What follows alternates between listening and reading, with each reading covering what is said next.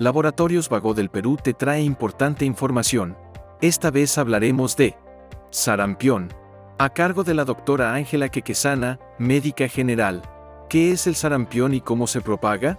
El sarampión es una enfermedad viral muy contagiosa que puede tener hasta un final grave. Se contagia a través de un virus que es de la familia de los paramixovirus, es un tipo de virus ARN. La forma de propagación es como la gripe, a través del contacto con secreciones. Los pacientes pueden estornudar, los pacientes contagiados tocan ciertos objetos y uno también puede entrar en contacto con esos objetos que son tocados o contaminados y se contagia.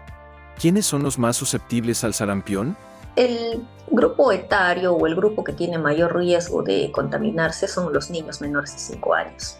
El segundo grupo son los niños que sufren de anemia, que sufren de desnutrición crónica, los niños que son infectados con VIH y los adultos que tienen VIH, que lamentablemente se les bajan las defensas, pueden contaminarse con este virus y desarrollar la enfermedad incluso los adultos, ¿no? los pacientes que están inmunodeprimidos o con ciertas deficiencias deben vacunarse ¿no? de preferencia.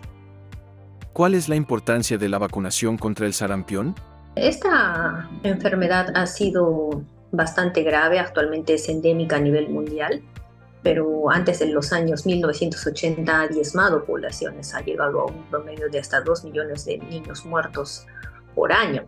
Actualmente ya hay la vacuna que cuesta menos de un dólar, hay planes de vacunación a nivel mundial y es justamente la vacunación la que ha ayudado a controlar la enfermedad. Esta vacuna se aplica entre el año y año y medio y ya genera inmunidad y puede ser que se dé un refuerzo entre los 4 y 6 años generalmente. Y esta vacuna se aplica a veces mezclada junto con la vacuna de la rubiola y de las paperas. Sigue informándote con Laboratorios Vago del Perú. 30 años. Misión que trasciende.